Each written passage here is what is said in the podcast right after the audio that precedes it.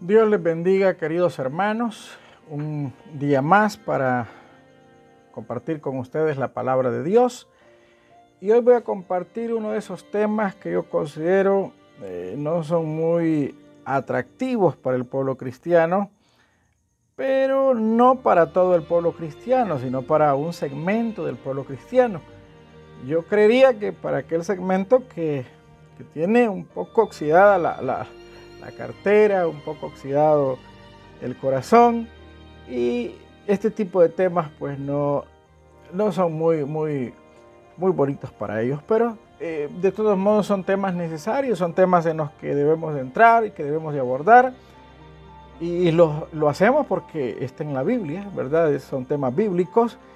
Y, ni modo que nos vayamos a, a, a, solo lo que nos gusta, debemos de nosotros este, compartir con la gente todo el consejo de Dios, no solo una parte.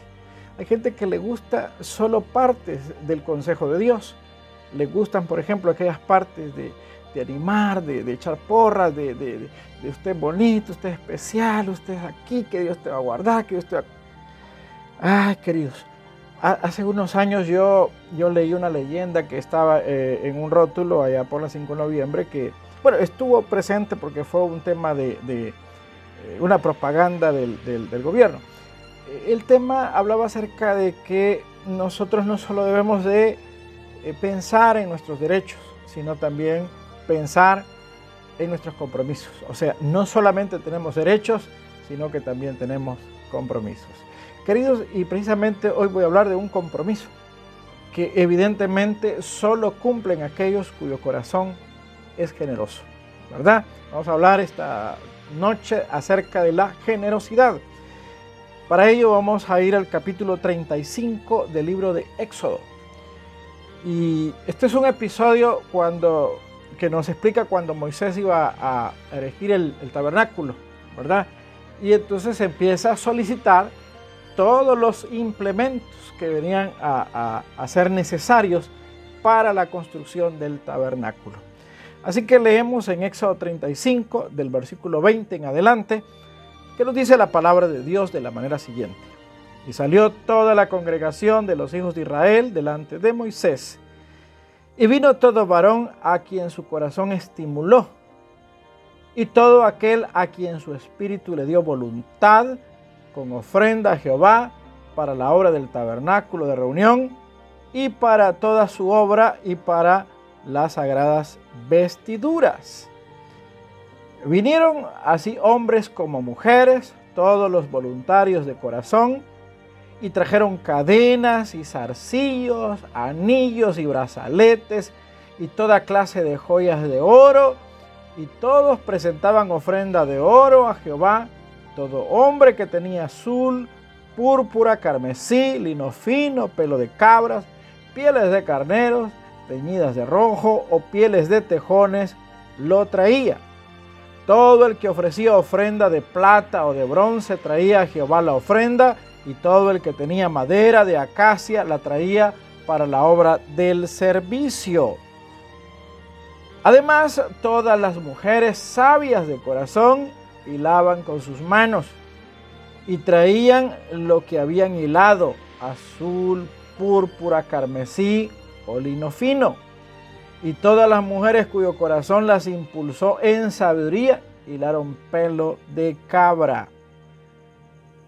Los príncipes trajeron piedras de ónice y las piedras de los engastes para el efod y el pectoral y las especies aromáticas y el aceite para el alumbrado y para el aceite de la unción y para el incienso aromático de los hijos de Israel, así hombres como mujeres, todos los que tuvieron corazón voluntario para traer toda la obra que Jehová había mandado por medio de Moisés que hiciesen.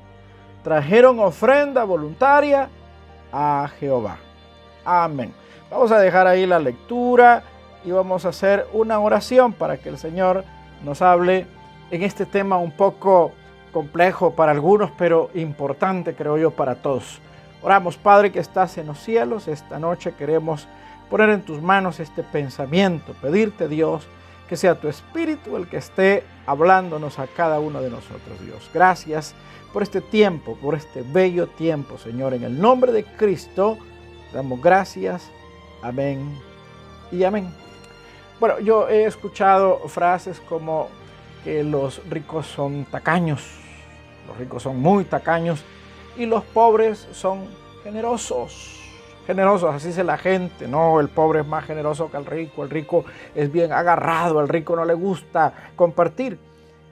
Pero la verdad es que no, fíjese que yo he tenido la oportunidad de conocer gente pobre que es muy tacaña y gente rica que es muy dadivosa. Y viceversa, también he conocido pobres dadivosos y ricos tacaños. De tal manera que, hermano, la generosidad no tiene nada que ver con el estrato social de una persona. Más bien la generosidad tiene que ver con el estado del corazón. Si su corazón es un corazón bueno, usted va a ser una persona generosa. Pero si su corazón es un corazón malo, usted va a ser una, una persona tacaña. Así que no es si este es rico o si este es pobre, no se trata de, si tengo o no tengo, se trata de cómo está mi corazón. Por eso este día voy a hablarles que es bajo el tema la generosidad es una cualidad únicamente de un triunfador. Y cuando me refiero a un triunfador, me estoy refiriendo a aquellas personas que ya encontraron el verdadero sentido de la vida.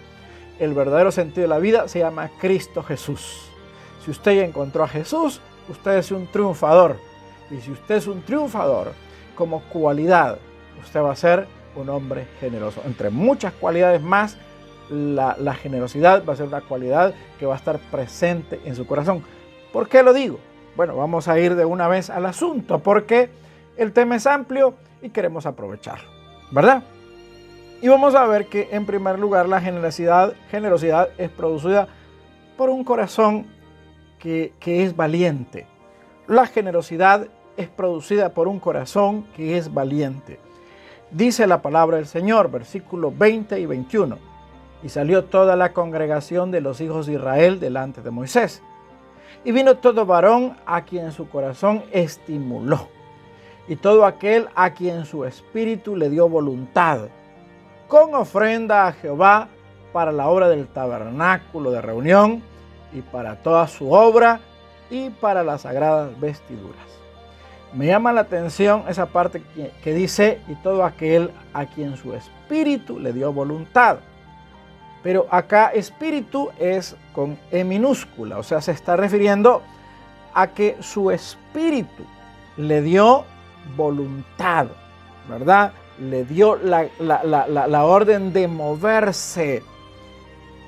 Entonces vemos acá que este es un espíritu valiente. ¿Por qué digo que es un espíritu valiente?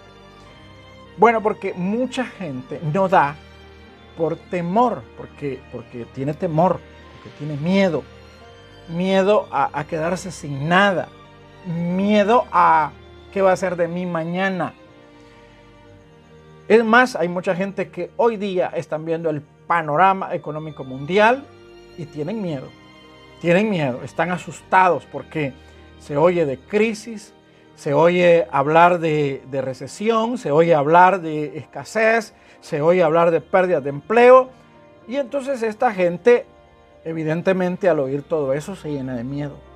Se llena de miedo y como consecuencia empieza a retener, empieza a retener y entonces se vuelve tacaña no quiere gastar porque tiene temor. ¿Qué va a ser de mí? ¿Qué vamos a comer? ¿Cómo voy a estar yo invirtiendo en esto? ¿Cómo voy a estar yo compartiendo? Si yo no estoy para compartir, yo estoy para que me den, no para dar. Ese es el pensamiento de una persona que tiene miedo. El miedo o la incertidumbre al futuro o al panorama, al entorno que le rodea, lo bloquean y lo hacen tacaño. Pero vea, una persona valiente, porque aquí se habla del espíritu de esa persona. El espíritu es el ánimo, el espíritu es eh, eh, el carácter, el espíritu es, es la fuerza interna que mueve todo lo que nosotros somos, ¿verdad? Y de hecho a este su espíritu le dio voluntad, o sea, su espíritu le dijo, da, te están pidiendo para la obra, da. ¿Y, ¿Y, en qué se basa este? Porque este no tiene su mirada en la economía, sino que este tiene la mirada en Dios y sabe que en Cristo Jesús somos más que vencedores, queridos hermanos.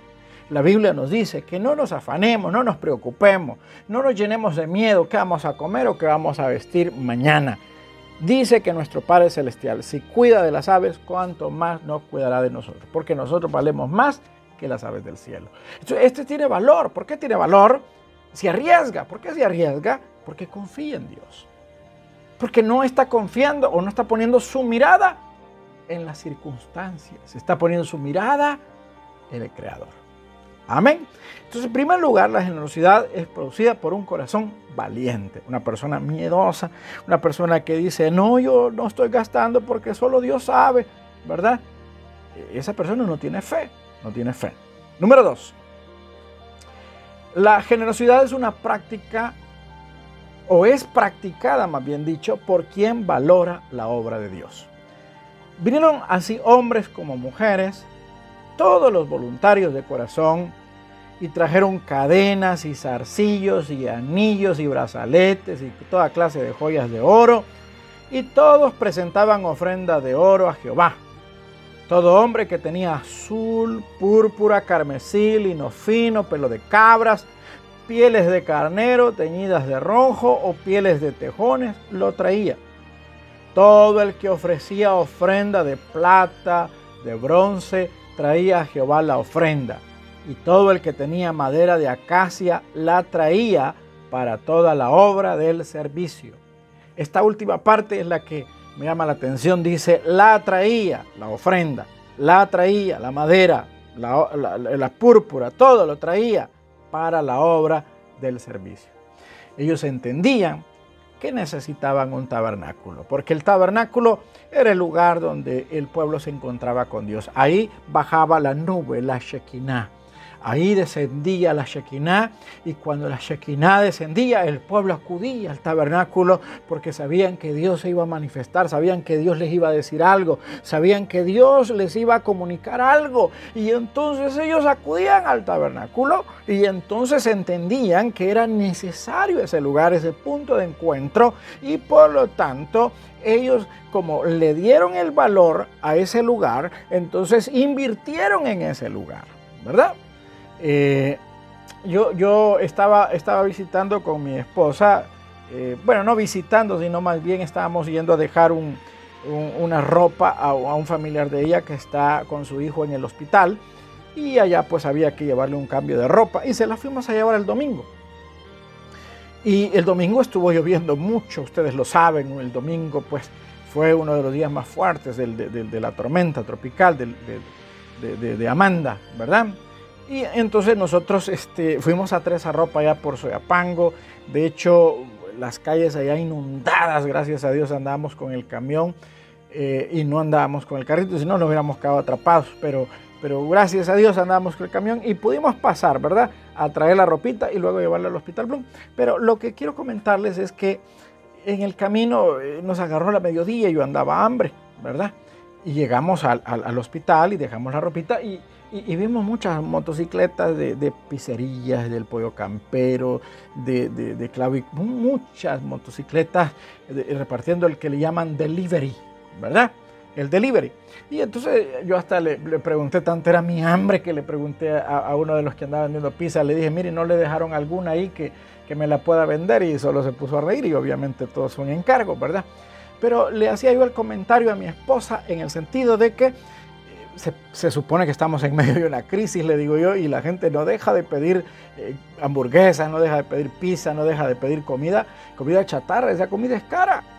O sea, o sea por, citar algo, una hamburguesa de media libra anda costando 8, 9 dólares, 10 dólares. 7, 8 dólares. Ya tengo tiempo de no comer hamburguesas, pero no, sé el precio exacto. Tal vez los hipótesis de la iglesia saben, porque esto sí, sí, sí le entran bastante a la, a la hamburguesa, pero yo tengo días de no comer hamburguesa. Creo que ya notaron que estoy bastante figurita.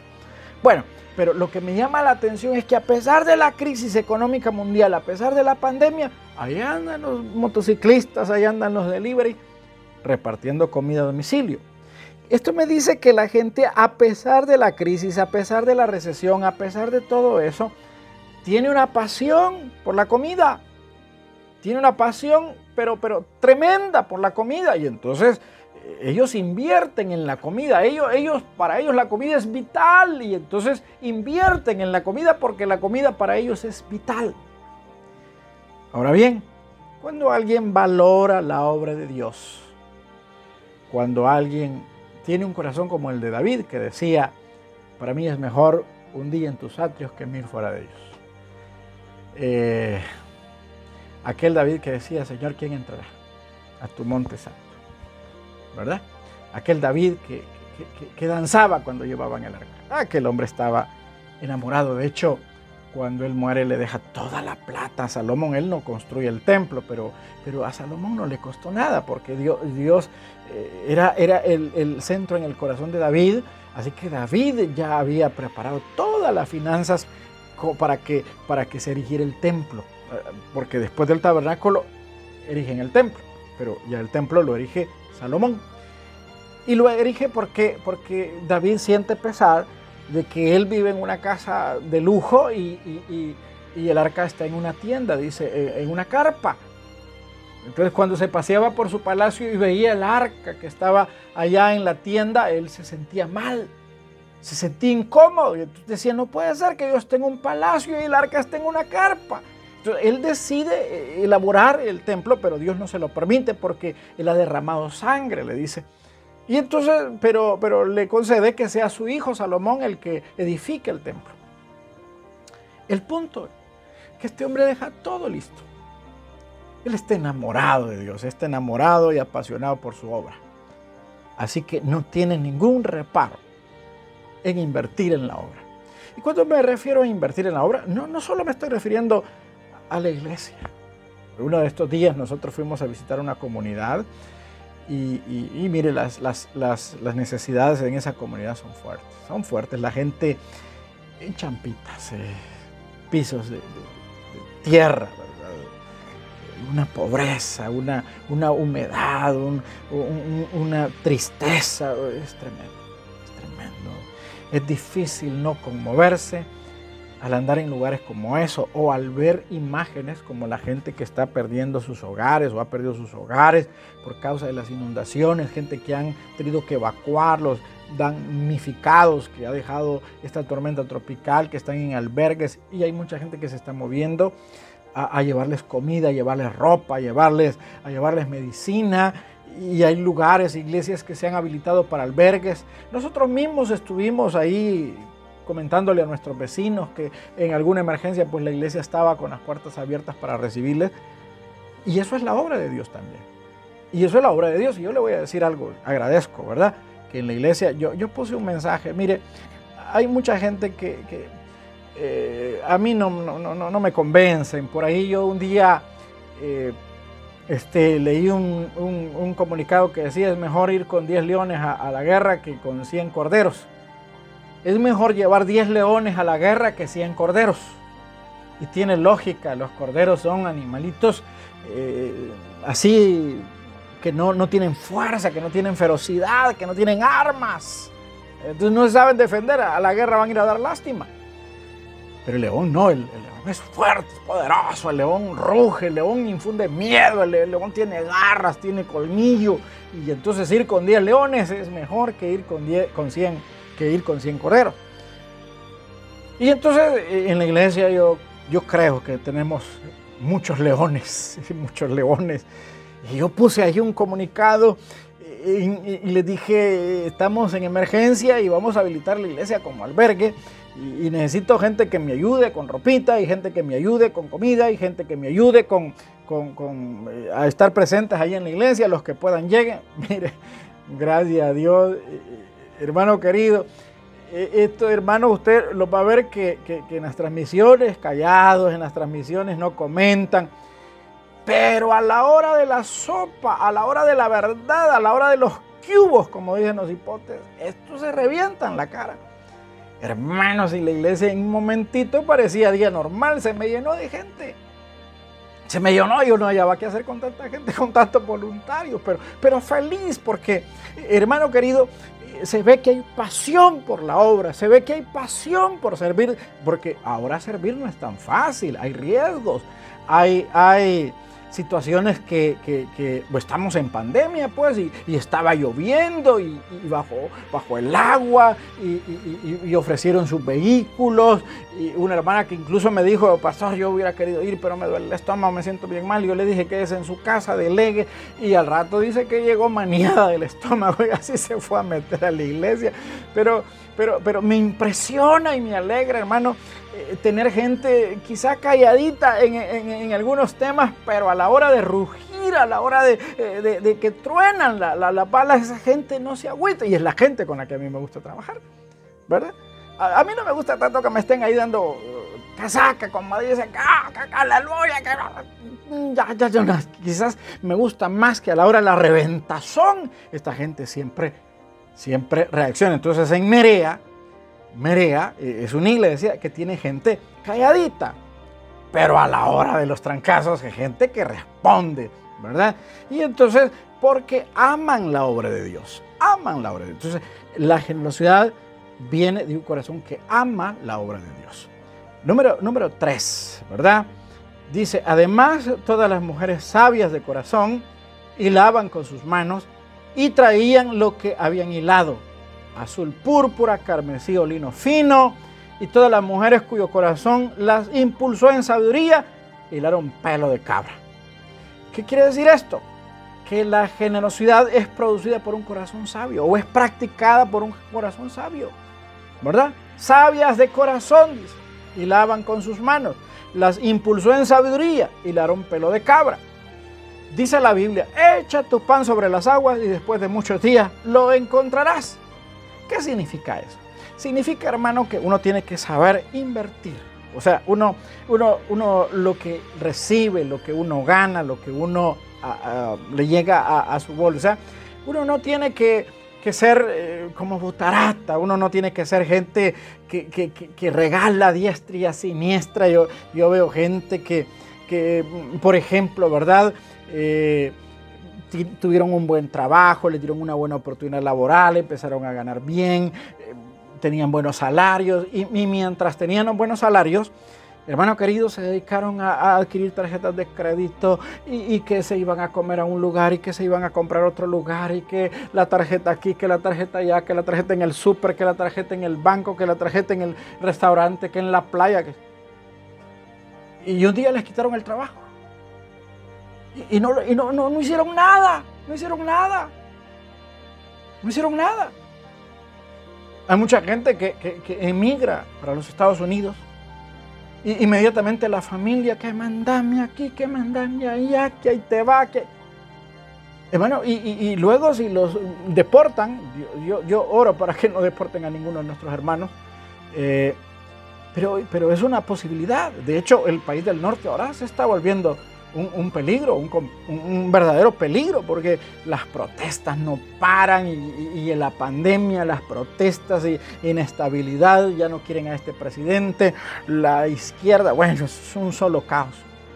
Ahora, pero el punto es que si alguien ha sido sabio, si alguien ha sido sabio, ha invertido su dinero. Ha invertido su dinero. En esta pandemia, el que ha sido sabio va a tener para comer. Porque mire, por poquito que la gente gane, yo conozco mucha gente de la iglesia que tienen trabajos sencillos, trabajos humildes, pero tienen sus ahorros, hombre. Y me lo han manifestado, pastor, nosotros aquí estamos sobreviviendo de ahorros. Y yo digo, ¿y cómo ahorran si ellos ganan tan poco? Porque son sabios. Y saben que el dinero no es para tirarlo, el dinero es para invertirlo. Y obviamente la obra de Dios es la principal inversión en la que nosotros debemos de pensar. Yo les decía a nuestros hermanos que durante años han estado ofrendando, que durante años han estado diezmando, que posiblemente durante todos estos años ellos han llevado una economía modesta, han llevado una economía normal y, habrán pensado alguna vez, bueno, y esto de diezmar funcionará, eso de que Dios bendice al dador alegre o ama al dador alegre, esto de que probadme en esto y abriré las ventanas de los cielos. Yo les decía, hermano, posiblemente ustedes sembraron para este tiempo, para este momento. En este tiempo de crisis les están subiendo el sueldo a algunos. En este tiempo de crisis tienen estabilidad laboral otros. En este tiempo de crisis a usted no ha dejado llegar la bendición. ¿Por qué? Porque invirtieron en la obra de Dios. Entonces yo creo que la generosidad la practica una persona sabia. Una persona sabia sabe que, hermano, que lo que sembramos cosechamos. Todo lo que sembramos cosechamos. Invertir en el reino. Invertir en el reino. Es una decisión de sabios. Decisión de sabios. Una persona tacaña no es sabia. No es sabia. Número cuatro. Vamos a ir terminando porque el tiempo acá es breve. La generosidad, ¿verdad? Es el tema. Producto de, un, de una persona victoriosa. O practicada por una persona victoriosa. Los príncipes trajeron piedras de ónice y las piedras de los engastes para el efod y el pectoral y las especies aromáticas y el aceite para el alumbrado y para el aceite de la unción y para el incienso aromático de los hijos de Israel, así hombres como mujeres, todos los que tuvieron corazón voluntario para traer toda la obra que Jehová había mandado por medio de Moisés que hiciesen, trajeron ofrenda voluntaria a Jehová. De hecho, el último punto es vital porque la generosidad debe de ser una práctica voluntaria, espontánea y no impuesta. Yo les estoy hablando de sembrarles, estoy hablando de invertirles, estoy hablando de no olvidarse de la obra, de no olvidarse de compartir. Pero evidentemente yo no voy a hacer uso del recurso eh, conocido como chantaje eh, eh, emocional o espiritual, del que hacen uso o del que se valen los estafadores, como los evangelistas de la prosperidad o los mal llamados apóstoles. Yo no le voy a decir, traiga las escrituras, traiga y Dios le va a dar más. No, no, no, yo no voy a hacer uso de eso. O, como, o como en sectas, ¿verdad? Que si usted no diezma, eh, usted no tiene derecho a tomar Santa Cena y eso me lo han contado muchos cristianos que han ido a otras congregaciones donde el pastor, eh, si, tienen más de tres meses de no diezmarlo, ya los manda a llamar a la oficina y dime, hermano, usted no puede servir, o mire, hermano, usted no puede tomar la Santa Cena, o usted no se puede bautizar porque no está diezmando. Explíqueme por qué no está diezmando. Nosotros en Merea no hacemos eso. De hecho, yo les estoy enseñando acerca de que la generosidad, hermano, es una práctica de un vencedor. Vencedor. Y les estoy hablando de que es una buena inversión. Y les estoy hablando de que es producto del amor. Y les estoy hablando que es producto de, una persona que en realidad ha sido movida, o sea, es valiente. No, no, no le teme a las circunstancias. Pero también les voy a decir que esto no es obligatorio. Esto es voluntario. El que va a hacer algo para Dios tiene que hacerlo de corazón y no porque se lo están imponiendo, no porque se lo están exigiendo, debe de hacerlo por amor, una cosa es que le enseñen a, invertir y otra bien diferente es que lo estén chantajeando. Nadie debe dar porque le han ofrecido un carro, porque le han ofrecido que, Dios le va a sanar, que Dios le va a dar una casa más grande. Usted debe de ser generoso porque la obra es un buen terreno para sembrar. Por eso debe de ser generoso. Yo le voy a decir una cosa, hermano. Eh, nosotros como, congregación, yo creo, ya, ya muchas personas de nuestra iglesia están pasando por situaciones financieras difíciles. Ya hay mucha gente en nuestras iglesias que están en una situación económica bastante difícil, complicada. Pero yo le voy a decir algo. Dios es fiel. Y en medio de cualquier adversidad, Dios le va a sostener. Le va a sostener. Mire, le voy a decir algo. Yo tengo ya dos meses, tres meses vamos a tener ya de esta cuarentena. Eh, es que el primer mes a mí eh, me regalaron una canasta de granos básicos, una canasta de, supermercado por 50 dólares. Otra persona me hizo llegar una ofrenda de 100 dólares. Este mes me volvieron a regalar una canasta de 100 dólares. Me enviaron una carta y dijeron, tome para el pastor. No es algo que yo esté pidiendo, no es algo que yo esté solicitando. Y ni siquiera, bueno, una, de las que me, me ofrendó sí fue de la iglesia, una persona que me impresionó mucho y agradezco a esa persona. Pero lo que le quiero decir es que en medio de toda esta adversidad, yo estoy viendo los resultados de haber sido generoso en la obra de Dios. Y sé que no importa cuánto dure la cuarentena, Dios me va a sostener. Porque escrito está, no he visto justo desamparado, ni a su simiente que mendigue pan. Queridos, las personas tacañas nunca les va a ir bien. La generosidad es una cualidad de un triunfador. Sea generoso, y Dios le va a bendecir. Oramos, Padre, te damos gracias en el nombre de Cristo Jesús. Te pido, Dios, que proveas a mis hermanos, pero también que mis hermanos tengan un corazón generoso, Señor. lo pido en el nombre de Cristo nuestro Señor. Amén y amén. Queridos, que Dios les bendiga. Nos vemos primeramente Dios por este medio el día jueves.